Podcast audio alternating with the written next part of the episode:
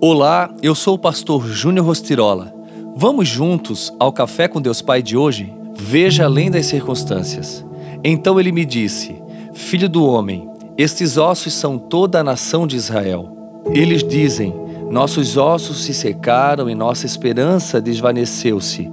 Fomos exterminados.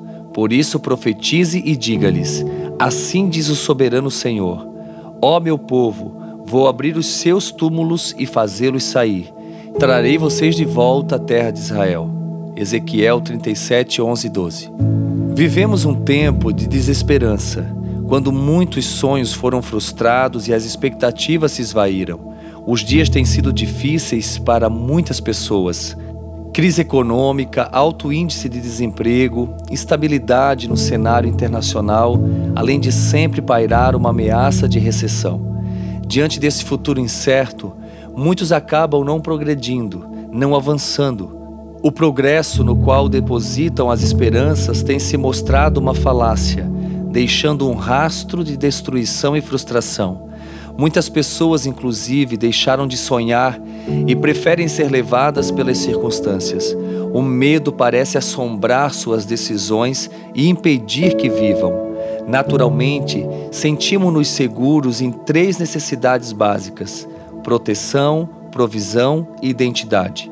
Quando essas três necessidades estão afetadas pela escassez e não são tratadas, olhamos para o mundo à nossa volta e não conseguimos ter uma conclusão adequada sobre o que somos ou como devemos agir, muito menos de fé para vencer.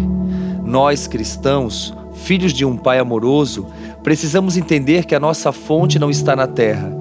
A nossa fonte é o Senhor a palavra nos revela que o justo crescerá como a palmeira e florescerá como o cedro do Líbano. Então, não tema os dias difíceis e o cenário desolador, porque o Senhor está com você e o conduzirá até o fim desse vale. Sua vida é muito mais do que as circunstâncias difíceis. Sua vida é aquilo que o Senhor diz ser. Pense nisso.